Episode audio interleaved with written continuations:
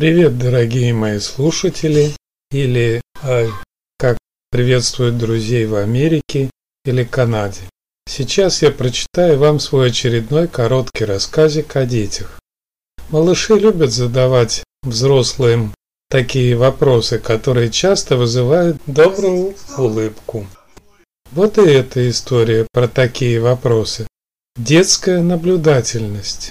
Во время прогулки с пятилетним внуком Тёмой пришли мы на детскую площадку с горкой и песочницами. Присели с женой на лавочку, находились и решили отдохнуть, пока ребенок играет с детьми. Дети гомонят на горках, песочнице. Через 10 минут подошел к нам Тёма, раскрасневшийся от активного лазания на горку и присел рядом.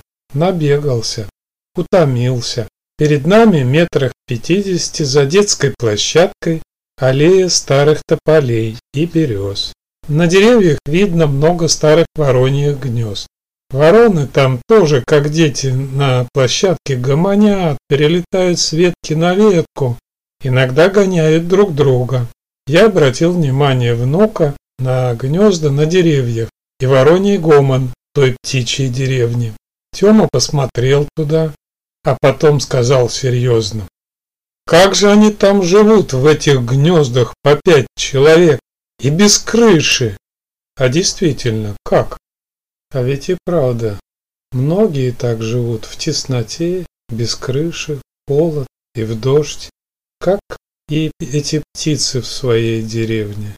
Задумаешься неожиданно так. Всего вам доброго, дорогие друзья, и до новых встреч!